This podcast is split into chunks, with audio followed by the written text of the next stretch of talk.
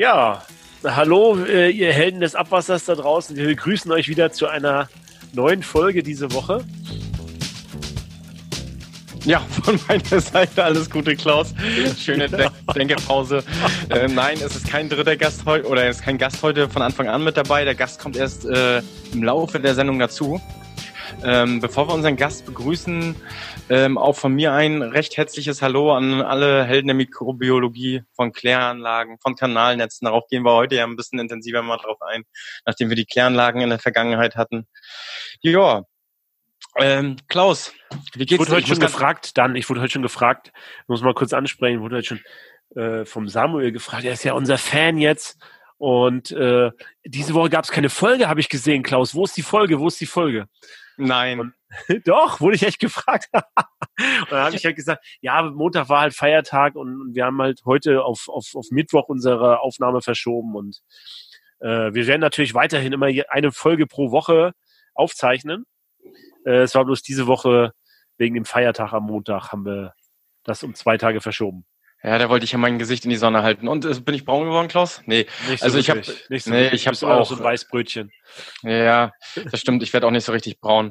Äh, nee, das ist ein anderes Thema. Und zwar musste ich auch diesen Montag noch arbeiten. Ich habe so ein Gartenhaus hier äh, aufgebaut. Ey, das ist auch, übrigens, meine Terrasse ist ja jetzt fertig und jetzt kommt auf diese Terrasse ähm, so ein Gartenhaus rauf und da bin ich jetzt auch wieder dabei, das aufzubauen. Und äh, das habe ich auch wieder unterschätzt. Also irgendwie die handwerklichen Dinge unterschätze ich einfach. Aber irgendwie bist du mir schneller. Dein, deine Terrasse ist schon fertig und mein Zaun ist immer noch nicht durch. Naja.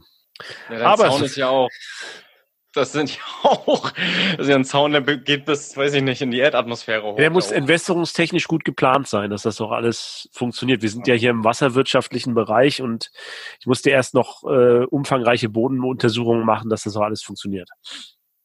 Das ist okay.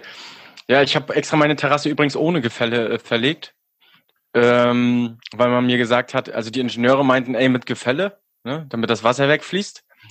Und die Praktiker haben zu mir gesagt, kein Gefälle. Das verläuft sich zwischen den Fugen. Brauchst nicht machen. Ich habe da auf die Praktiker äh, gehört. Also ein Shootout an alle Praktiker da draußen. Okay.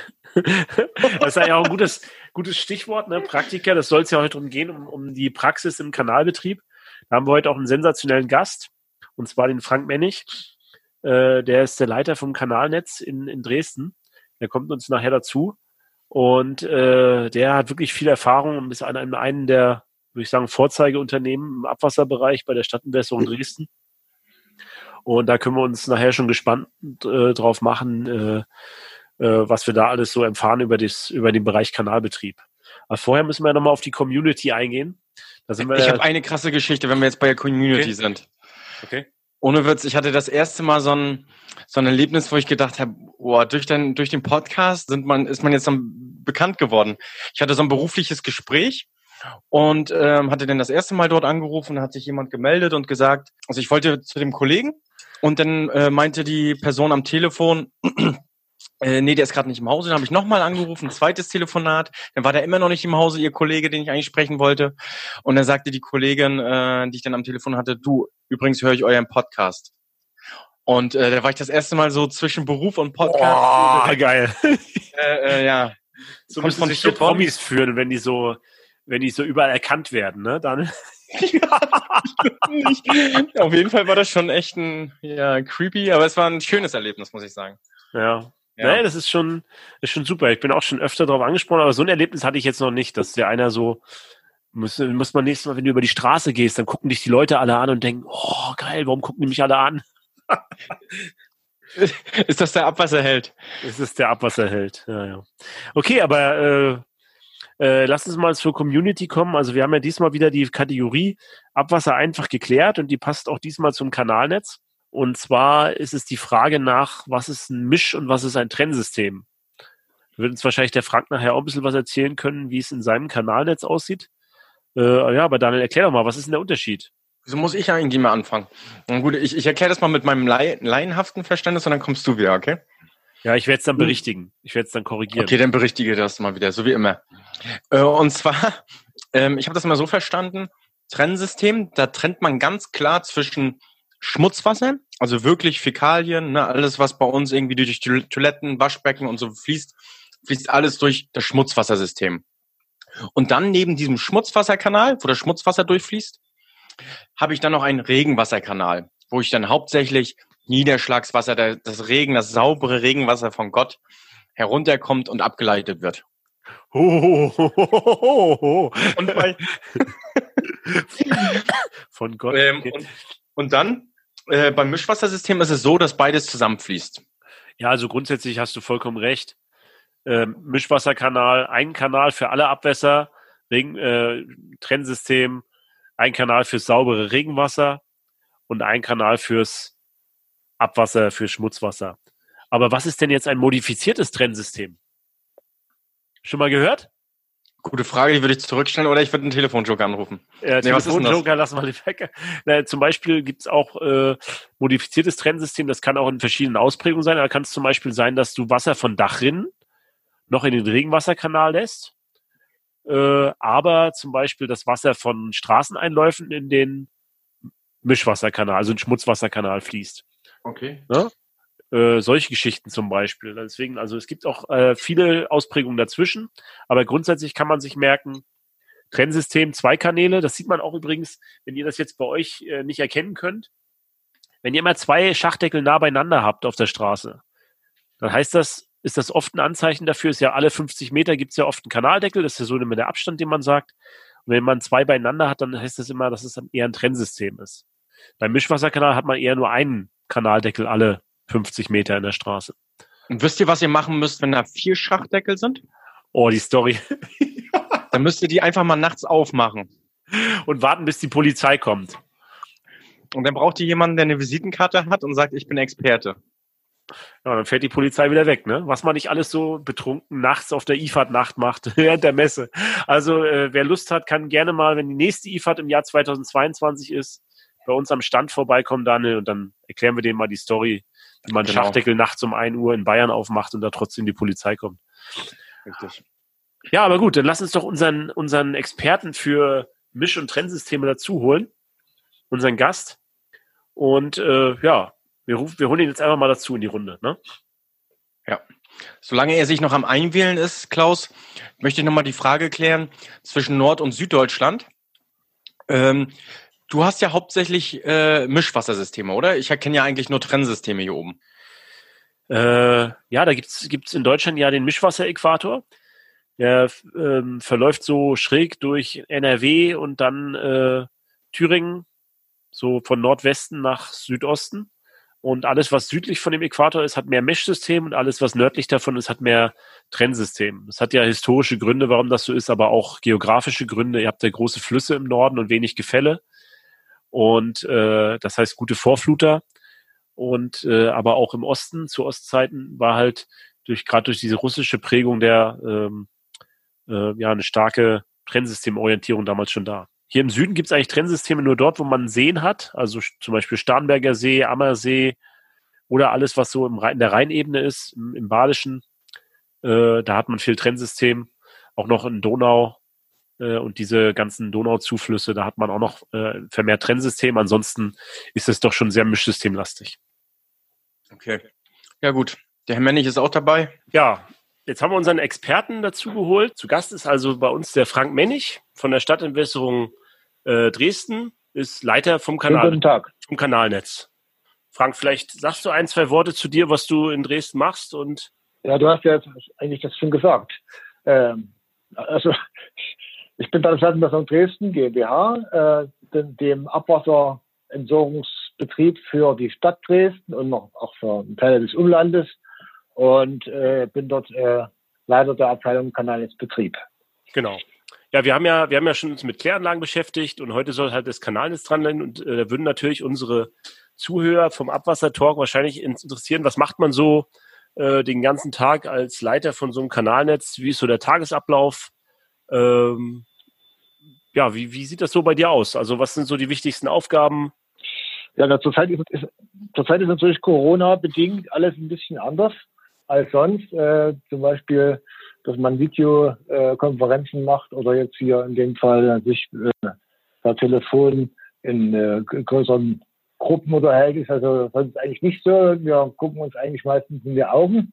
Aber äh, der Kanalbetrieb läuft natürlich weiter und das, ich habe natürlich noch äh, äh, Meister, die den, die Arbeiter führen, Teamleiter, die den, den Meistern sozusagen das sagen, was notwendig ist. Und von daher bin ich jetzt also nicht immer im direkten Betriebsgeschäft sozusagen unten an der Basis, sondern nur hin und wieder. Aber ich ziehe mir schon auch ab und zu mal meine Arbeitsschutzschuhe an und, und äh, besuche meine Leute vor Ort, um, um zu erfahren, was so Sache ist.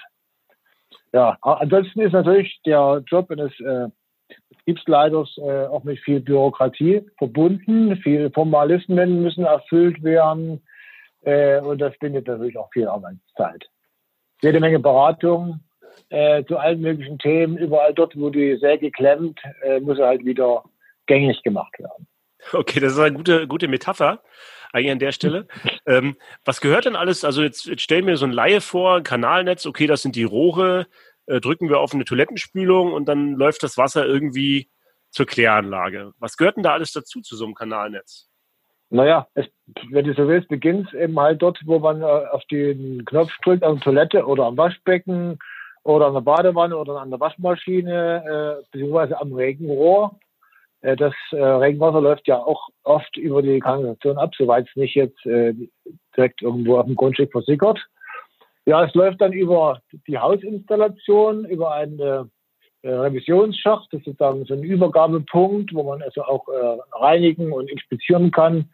Äh, dann in die öffentliche Kanal Kanalisation, die sich also dann auf den Straßen meistens befindet und über äh, Sammelkanäle, dann Hauptkanäle zu den äh, großen Gebietshauptkanälen sagen wir bei uns, also für Besserungsgebiete gibt es dann immer große Hauptkanäle und dann den Abfangkanälen, das sind die Kanäle, die hier in Dresden und in anderen Städten, die an Flüssen liegen, dann rechts und links vom Fluss liegen und dann also alles einsammeln, was an Abwasser anfällt und dann zur Anlage bringen.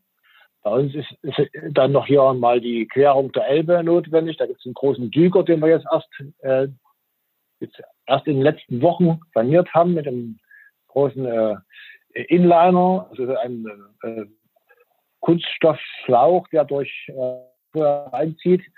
Beeindruckende technische Geschichte ist das gewesen. Sind froh, dass es jetzt gerade über die Bühne gegangen ist. Also dieser Düger spielt eine große Rolle. Insgesamt haben wir acht Stück davon. Und es gibt natürlich auch noch äh, Gebiete, die, von denen das Abwasser nicht im freien Gefälle äh, Richtung Kläranlage läuft. Und dort haben wir dann Pumpwerke, die dann teilweise in Kette von Pumpwerk zu Pumpwerk dann das Abwasser eben halt äh, dann über den Berg, über den letzten Berg dann pumpen und dann läuft es im freien Gefälle Richtung Kläranlage. Ist ja so, dass so, was gehört noch dazu? Schächte gehören natürlich dazu. Das wird sicher, äh, wird euch sicher besonders interessieren, dass Schächte natürlich dazugehören, ja. weil aus den Schächten kann es natürlich auch mal riechen. Mhm. Ja, das ist so ein bisschen unser Spezialgebiet an der Stelle, stimmt. genau, deswegen fiel mir gerade noch ein. Ja, und äh, sag mal, da hast du dann für jede, für jede Abteilung quasi einen eigenen Mitarbeiter, der dann quasi zuständig ist für äh, für Rohre, für Becken, für Pumpwerke und so weiter. Es ist ja in so einer großen Stadt wie Dresden dann auch wahrscheinlich schon eine ganze Menge an Mitarbeitern, die da arbeiten, oder? Ja, ungefähr 100 Mitarbeiter sind jetzt im Kanalbetrieb tätig. Und äh, wir haben also die, die Stadt aufgeteilt in zwei äh, Hälften, wenn man so will. Und da ist also jeweils ein Meister mit ungefähr so äh, 14, 15 Leuten äh, praktisch verantwortlich. Dann gibt es außerdem noch einen Meister, der mit äh, sieben, acht Leuten für die Abwasserpumpwerke äh, zuständig ist. Weil das ist noch eine spezielle Arbeit, äh, die also spezielles Wissen und Erfahrung äh, erfordert, die also wir da abgetrennt haben von den äh, sonstigen Kanalistätigkeiten. Wir haben auch noch einen Meister, der eine ganze äh, Truppe äh, auch von so zwölf Leuten äh, unter sich hat, die sich um die bauliche Unterhaltung kümmern. Also alle Reparaturen, insbesondere an Schächten und Schachtabdeckungen, die ja jeder von uns ja im Straßenverkehr merkt, wenn er drüber fährt und es hoppelt, dann ist die Schachtabdeckung irgendwie nicht so richtig äh, eingepasst. Und da haben wir also jedes Jahr immer wieder aufs Neue zu tun, um dort die äh, schwersten Schäden zu beseitigen, was wir zum Teil selber machen. Teilweise binden wir auch noch Baufirmen dann dafür ja, und dann äh, gibt es noch einen äh, äh, ganz geilen Bereich hier, der sich um den, den Fuhrpark kümmert und äh, gleichzeitig um das Lager. Denn für all diese Tätigkeiten braucht man natürlich auch Lagermaterial und das muss beschafft werden, das muss äh, entsprechend äh, erfasst werden, Ausgabebelege und so weiter abgerechnet. Da gibt es also auch noch eine, einen Meisterbereich, der das macht. Also wie sind Sie eigentlich äh, zum Kanalnetz gekommen? Also welche Aufgaben haben Ihnen, ich sag mal, ganz am Anfang besonders viel Spaß gemacht? Und wie sind Sie überhaupt zu dieser Position des Kanalnetzleiters gekommen in Dresden? Ja, bei mir war das so, dass äh, ich äh, äh ja schon vor der Wende äh, mit meinem Studium fertig war, also 87 und dann in dem damaligen VEB WAP Dresden, also VEB Wasserversorgung und Abwasserbehandlung Dresden, dann in einer ganz anderen Richtung unterwegs war. Und dann, als die Wende kam, wurde also alles nochmal äh, sagen wir, neu äh, sortiert. Und der Abwasserbereich, der war ja zu DDR-Zeiten äh, total äh, äh, unter, äh, ja, unterbelichtet, sage ich mal. Also es waren viel zu wenig Leute für die Aufgaben da. Das Abwasser spielte keine Rolle. Irgendwie mhm. floss es schon ab nach dem Motto. Und da wurde also neu aufgebaut. Und äh, da habe ich mich damals dafür entschieden, obwohl ich eigentlich nicht so richtig äh, wusste, was mich da erwartet, äh, das, da mitzumachen. Ganz einfach, weil es da eben halt auch interessante Jobs gab. Und mein erster Job war äh, Kanalnetzbau, also Gruppenleiter Kanalnetzbau nannte sich das. Mhm. Äh, wo also die, die ersten Baumaßnahmen äh, nach der Wende dann stattfanden und äh, umgesetzt werden mussten. Und dann hat sich das irgendwie, da habe ich verschiedene Positionen dann noch gehabt. Und irgendwann ist ja äh, mein Vorgänger, äh, also irgendwann, genau gesagt im Jahr 2002, als das große Hochwasser war, ist er in Rente gegangen. Und ich hatte mich dann als Nachfolger beworben und so bin ich dann hier zu diesem Job gekommen. Also direkt 2002 beim Hochwasser ins kalte Wasser geschmissen worden. Ja, das war wirklich so. Also das, das, wenn der Rentnertermin da ist, dann ist er da. Ja, also ja. gibt's ja dann auch. So, das war bei ihm wirklich so. Er, am 31. Juli äh, ist er in Rente gegangen. Und äh, ab August war ich dann sozusagen zuständig. Und das war gerade der, der Höhepunkt des Hochwassers. Ja. Also, äh, also ja, das war natürlich erstmal dann noch ein gewisses Chaos, was das Hochwasser hinterlassen hatte. Und da konnte man richtig dann mal von unten alles wieder neu aufbauen.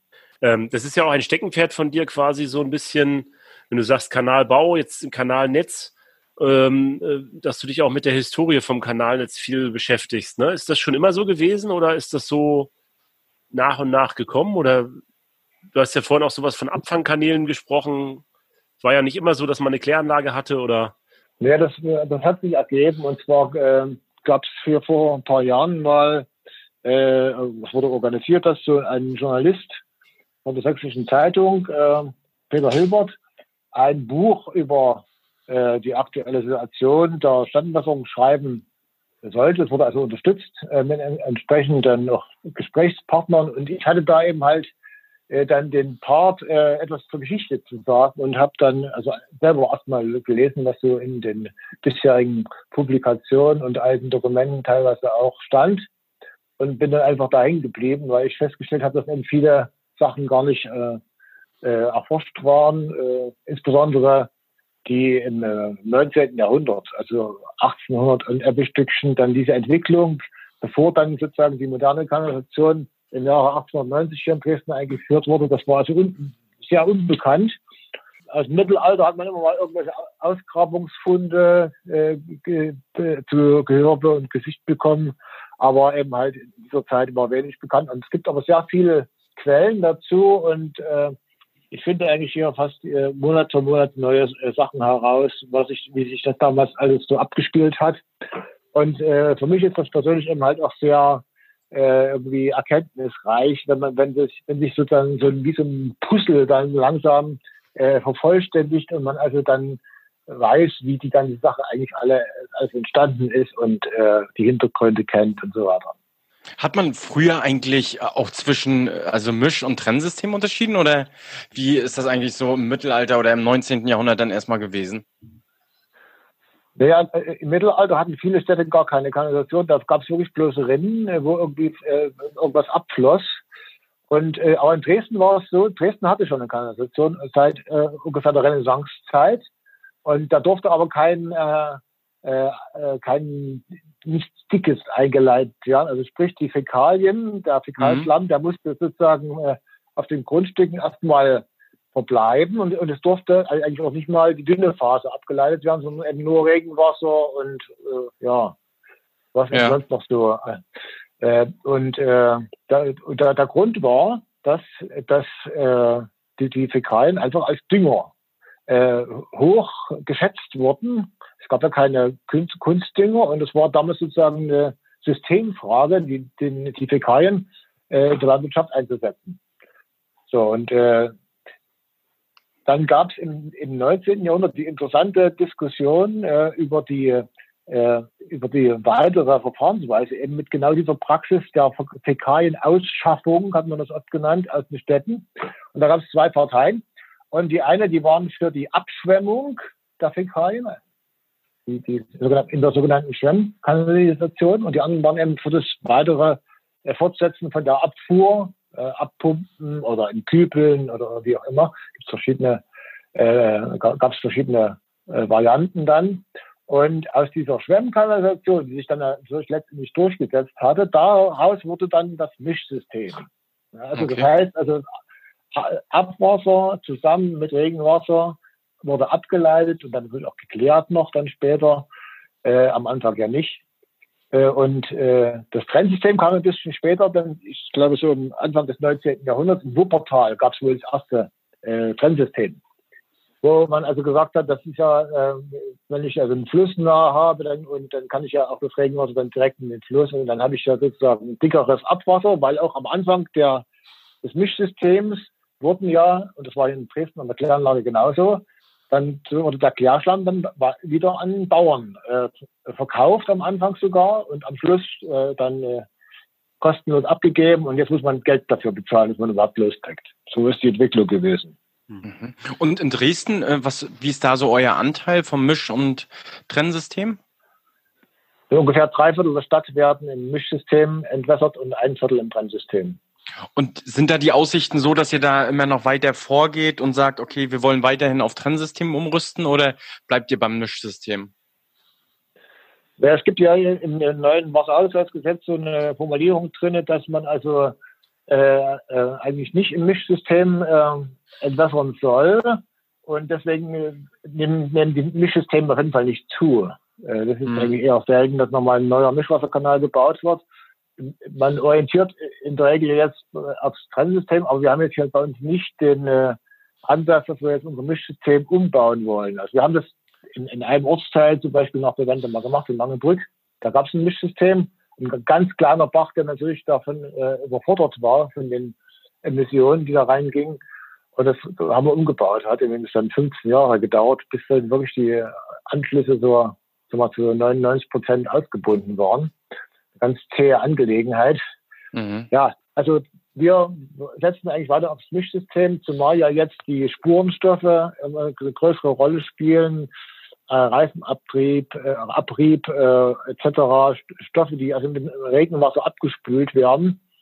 Und wenn die also natürlich in so einen Trennkanal, so einen Regenkanal reingehen, dann äh, gehen die in der Regel ja dann mit vielleicht einer mechanischen Behandlung ja dann doch gelöst direkt ins Gewässer, während ich beim Mischsystem die Chance habe, dass ein Teil äh, im, im Klärschlamm äh, sich wiederfindet.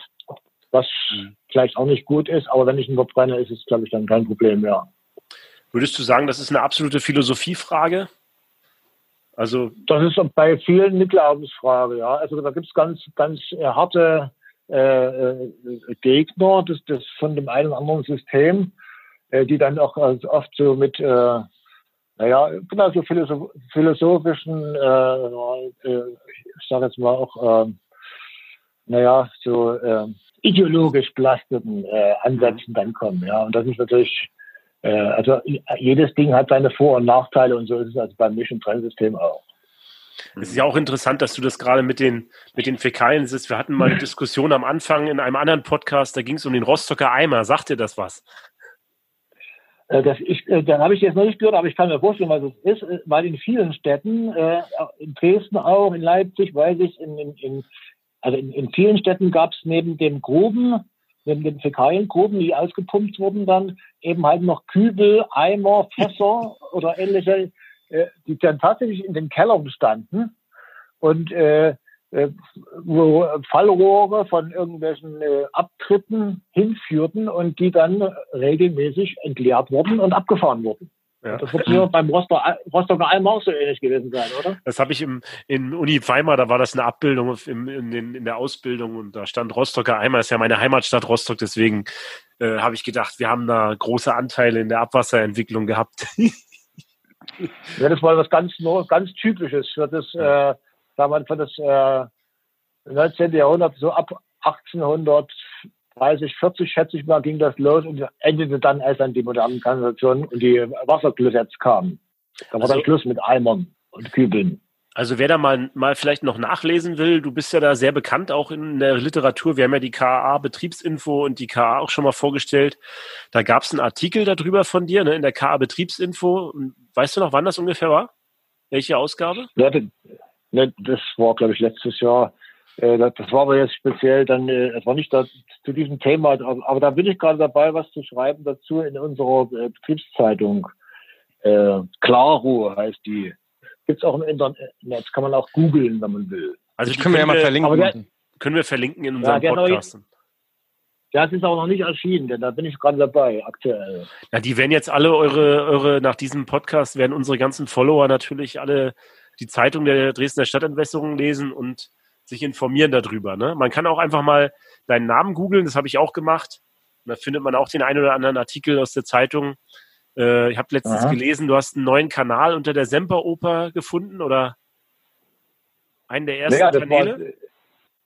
War, das, äh, das war so eine, äh, ja, das war, äh, ich wusste noch, eine Kollegin hat mir das mal gesagt, Mensch, guck mal auf den Theaterplatz, also nicht direkt unter dem Semperoper, sondern auf dem Theaterplatz vor der Semperoper, da liegt auch ein ganz, ganz alter Kanal. Und der war bei uns aber in den Plänen irgendwie mit 1900 irgendwas eingezeichnet, was nicht stimmte. Und ich habe mir den angeguckt und habe dann recherchiert und der ist also tatsächlich aus der Barockzeit noch.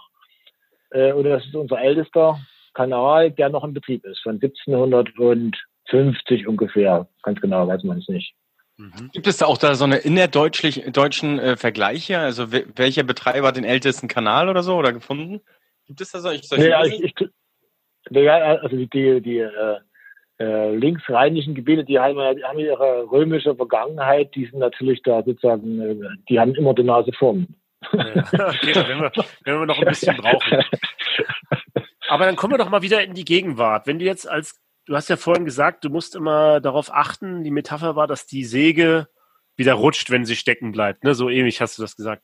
Was kann denn in so einem Kanalnetz alles so passieren, äh, was Du hast Geruch zum Beispiel vorhin schon gesagt, da kennen wir uns ja besonders, Dan und ich besonders gut aus. Aber was kann denn sonst noch so im Kanalnetz passieren, was, wo, wo du jetzt sagst, da muss man sofort helfen oder das ist so ein, oder da verbringen wir viel Zeit mit? Naja, es gibt natürlich äh, Störfälle aller Art, weil irgendwelche Chemikalien dann eingeleitet zum Beispiel und äh, Öl oder es gibt einfach einen Autounfall und äh, Benzin äh, äh, läuft in die Kanalisation. Das sind dann so Situationen, wo, dann, wo man dann kreiselt, ja, um jetzt sozusagen die äh, potenziellen Folgen da irgendwie einzudämmen. So ganz plakative Sachen. Oder äh, ich habe letztens erst äh, den Fall da bin ich spazieren gegangen an der Elbe und aus einem Auslasskanal, die Mischwasserkanalisation hat ja Auslasskanäle, wenn es mal stark, zu stark regnet, dann geht ein Teil dann verdünnt in die Gewässer. Und über so einen Auslasskanal, da lief volle, volle dann das, das Schmutzwasser in die Elbe raus. So, totaler Zufall, dass ich das gerade lang kam und habe dann gleich angerufen bei unserem Bereitschaftshandel und da war es so, dass eben halt äh, die Kanalisation oberhalb des Regenüberlaufs, wo der Auslasskanal also losgeht, äh, verstopft war. Ja, und damit konnte das also das Wasser nicht zur Kläranlage fließen und hat sich dann den Weg über den Auslasskanal gesucht. Haben wir dann innerhalb von einer halben Stunde äh, dann ein, abgestellt, aber das sind natürlich so Sachen, die, die will, man, will man nicht haben, also was kommt eben vor. Hm. So als Beispiel jetzt mal. Also eine Art Risikomanager. Ja, Risiko, Risiken werden auch immer wieder diskutiert, aber das, das ist ja jetzt einfach eine Betriebsstörung, ja. Hat jetzt mit Risiko nichts zu tun. Aber man muss da schnell handeln, weil das ist natürlich dann äh, hart an der Gewässerverschmutzung, wenn man also sozusagen irgendwelche Versäumnisse dann hat, dann ist man auch schnell mal vorm Kadi. Mhm. Ist mir glücklicherweise noch nicht passiert und hoffe, dass es auch nicht passiert noch. Mhm. Das sind Verstopfungen sind eins. Ihr sanieren werdet ihr ja sicherlich auch den einen oder anderen Kanal, hast du ja vorhin auch gesagt, mit dem Düker, den ihr dort unter der Elbe saniert habt. Wir hatten auch schon eine Folge zum Beispiel über Ratten äh, gemacht hier im Abwassertalk. Wie, wie ist da? Da gibt es ja auch quasi äh, einige Erkenntnisse bei euch, oder? Ja, ne, es gibt keine Kanalisation ohne Ratten, das ist ganz klar und so weiter auch welche, aber es ist äh, haben wir, lokal nur ausgeprägt und wir haben das eigentlich ganz gut im Griff und haben jetzt äh, reagieren eigentlich nur auf Meldungen aus der Bevölkerung, soweit sie also uns betreffen, beziehungsweise wenn unsere eigenen Kollegen feststellen, dass also äh, ein, ein Kanalbereich von Ratten befallen ist, dann unternehmen wir dann auch was und äh, tun dann entsprechende Beköderung machen. Oder das Erste, was wir jetzt eigentlich neuerdings eben tun, ist, dass wir die Kanäle baulich instand setzen, weil die Ratten, die leben ja vor allem deswegen gerne in der Kanalisation, weil sie erstens darüber sozusagen von A nach B bewegen, um jetzt an der Oberfläche sozusagen aktiv zu werden.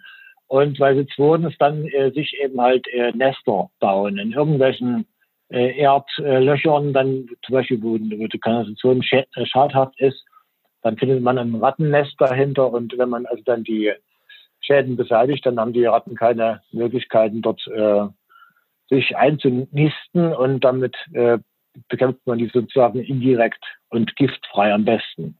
Aber äh, wenn man Gift braucht, dann kommt es halt auch zum Einsatz und da haben wir ja in äh, jüngerer Vergangenheit verschiedene Techniken äh, ausprobiert. Äh, es ist ja mittlerweile so, dass man also äh, dann doch oft zu einer Köderschutzbox greift, um den Köder eben halt vor äh, Wasser zu schützen, damit er eben nicht im Wasser abgelöst wird und sich die Bestandteile, die, das Gift quasi dann in die Umwelt begibt. Ja, okay, bei den, bei solchen äh, Abschlagsereignissen, wie du vorhin meintest. Jetzt ist es ja so, dass. Ja, du, auch, da, ja. Hm, auch das, was über, was über die Kläranlage dann fließt, was in der Kläranlage gereinigt wird, ja äh, diese, dieses Gift, äh, diese Giftstoffe, die werden eigentlich da nicht behandelt. Die gehen sozusagen eins zu eins durch. Hm. Das ist wahrscheinlich dann auch äh, ein Problem, wenn sich das in der Natur dann an, ansiedelt. Da hatten wir ja schon mal eine größere Folge zu gemacht. Ähm, inwiefern, du bist ja auch in der DWA, hatten wir ja auch schon mal was über erzählt in unserem Podcast. Ähm, mhm. äh, du bist ja da auch relativ aktiv. Inwiefern ist das für dich als Kanalnetzleiter wichtig, in der DWA aktiv zu sein? Und was machst du da ja, vielleicht das, auch so?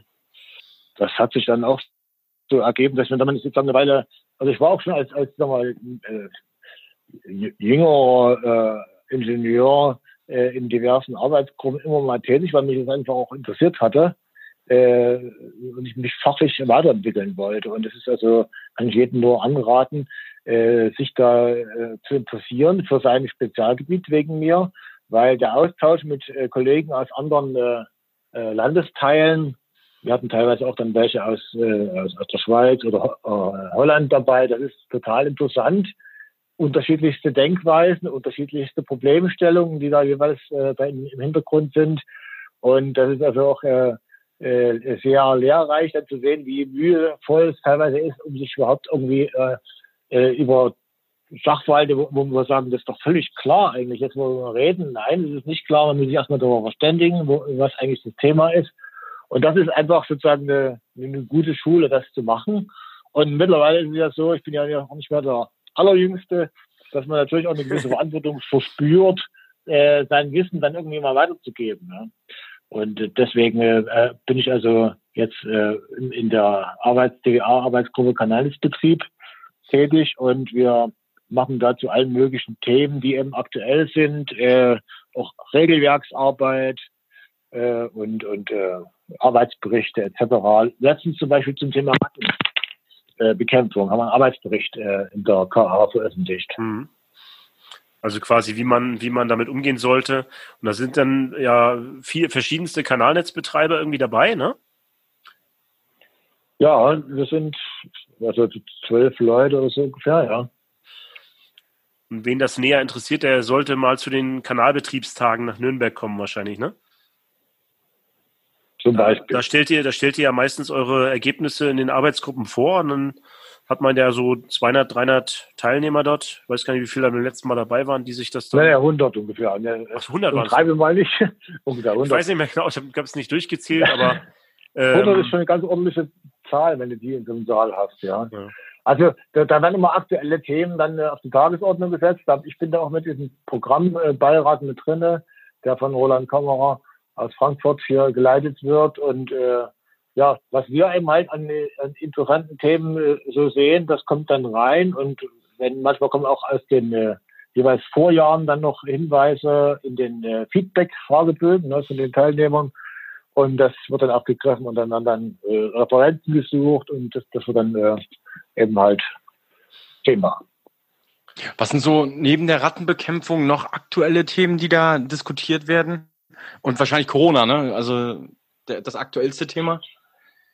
Naja, Corona ist natürlich, ist natürlich ein Thema, weil es ja doch gewisse Einschnitte hat. Äh, wir konnten zum Beispiel jetzt, äh, wir hatten keine FFP3-Masken mehr. Ne? Wir haben, Abwasser ist ja an sich ein hochinfektiöses Medium sowieso schon, auch ohne Corona. Mhm. Und deswegen gibt es ja da diese sogenannte äh, Biostoffverordnung, die eben halt bestimmte Hygieneregeln beim Umgang mit solchen sogenannten biologischen Arbeitsstoffen beinhaltet und äh, die schreibt unter anderem vor, wenn man also jetzt mit äh, Aerosolen zu tun hat, eben FFP3-Masken abzusetzen. Mhm. So, und die gab es aber jetzt eine Weile lang nicht. Und alle waren natürlich auch etwas, mal, hatten ihre äh, Rezeptoren geschärft und haben gesagt, na ja, aber ich will jetzt aber nicht ohne Maske äh, mich irgendwelchen Aerosolen aussetzen. Und das haben wir auch natürlich gesagt, das kommt jetzt auch nicht in Frage. Und haben dann einfach bestimmte Tätigkeiten, also zum Beispiel äh, auch die Kanalreinigung mit Hochdruckspülfahrzeugen, aber insbesondere die Bauwerksreinigung, wo dann die Kollegen also im äh, Bauwerk, im Schacht äh, mit äh, äh, hier etc. dann zum Beispiel Reinigungsarbeiten machen und voll im Dunst stehen, die haben wir alle ausgesetzt. Jetzt mittlerweile gibt es wieder Masken, sind wieder handelsüblich und äh, wir fangen jetzt wieder an, sozusagen dort Normalmodus, äh, auf Normalmodus wieder umzustellen. Das ist ein Thema, da sind wir auch in unserer äh, Arbeitsgruppe jetzt gerade dabei, dass wir die Erfahrungen auch nochmal zusammentragen wollen, um die dann auch für die Nachwelt festzuhalten. Ich hatte übrigens heute in der Tagesschau, das kann ich mir vielleicht mal äh, erzählen, so ein, so, ein, so ein Video gesehen, die als Gedankenspiel die Kläranlagen ins Spiel bringen für die Corona-Früherkennung. Ich weiß nicht, ob, ob ihr das schon mal gesehen hattet. Also das bedeutet, die Kläranlagen sollen mit den Wasserproben, die dort genommen worden sind, als Frühwarnsystem gelten, wo Corona welchen Zustand hat oder welchen, welches ja. Ausmaß, bevor diese, diese Ehrzahl äh, ersichtlich wird. Ja, das wird äh, schon seit äh, mehreren Wochen diskutiert. Äh, es wurden praktisch in Abwasserproben äh, Reste von Viren gefunden also keine aktiven Viren, aber eben halt DNA von Viren. Und äh, daraus, aus dieser Erkenntnis heraus, wurde gesagt, ja, dort überall, wo ich die finde, müssen sie ja irgendwie in der Bevölkerung sein. Und äh, über diesen logischen, diese Schlussfolgerung hat man gesagt, na gut, da könnte ich ja sozusagen rückkoppelnd aus dem Abwasser dann quasi Rückschlüsse auf äh, die Zahl der äh, Viren in der Bevölkerung ziehen. Das sind, glaube ich, jetzt mehrere äh, Universitäten und Forschungsinstitute äh, dabei, das äh, auszuwerten. Aber Näheres weiß ich natürlich auch nicht ist auf Anhieb. Ich hatte auch bloß so ein Gedankenspiel gesehen heute. Ja, das ja. Ist, ist, ja, ist, ja, ist ja eigentlich ganz interessantes Thema. Äh, wie geht ihr dann damit um mit ähm, Bürgern quasi? Ihr habt ja jetzt quasi dann, also du hast ja vorhin das mit den Schachdecken gesagt, das ist ja das Einzige, was der Bürger von eurem Kanalnetz sieht, ne? Und wenn er klappert, dann beschweren sie sich drüber. Wie es darunter aussieht, ist ja dem Bürger oft nicht so bekannt. Ja, logischerweise, das sieht es ja nicht. Mhm. Das heißt, ja, was, was wir, wir, wir, wir, informieren natürlich jetzt, äh, äh, also wir machen Öffentlichkeitsarbeit ja einmal im Jahr. Dieses Jahr wird es wahrscheinlich ausfallen wegen Corona. Äh, machen wir einen Tag der offenen Tür, wo die Leute herkommen können und sich informieren können.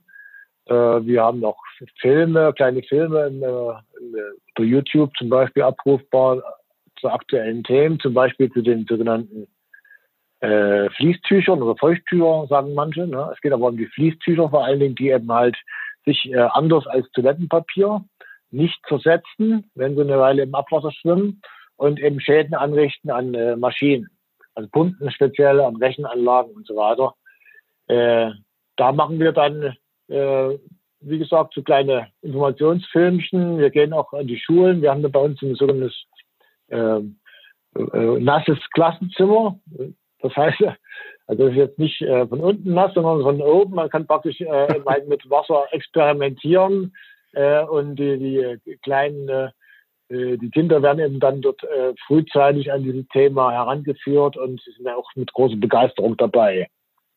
Also das, wir haben auch äh, eine gute Zusammenarbeit mit der Presse äh, hier äh, und äh, mittlerweile sind wir also auch eine feste Größe in dem, der Lokalzeitung hier, den Lokalzeitungen, die also immer, wenn irgendwas bei uns los ist, dann, dann einen Bericht bringen, was wir natürlich gerne sehen, weil wir eben dann darüber eben halt auch äh, Verständnis für unsere Tätigkeit, ja mal, so von, von ja, wenn man also nicht darüber weiß, ja erstmal nicht so äh, besonders angenehm äh, rüberkommt wahrscheinlich. Ne? Aber es ist ja nicht, nicht das Medium, was jetzt jeder äh, unbedingt haben muss.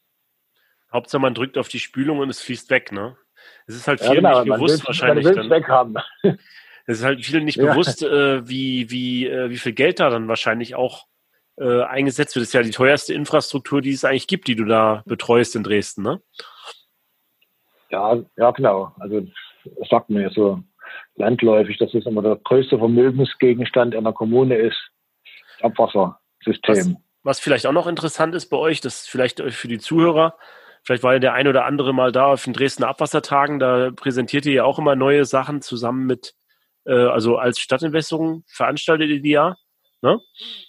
Und äh, wir das eigentlich nichts Neues, sondern äh, wir laden, äh, wir stellen das Programm zusammen, wir laden Referenten ein, die äh, ihre zu bestimmten Themen dann eben vortragen und wir haben eine riesengroße, mittlerweile kann man das so sagen, Industrieausstellung, wo also dann Firmen äh, aus Deutschland und darüber hinaus dann ihre Neuigkeiten vorstellen.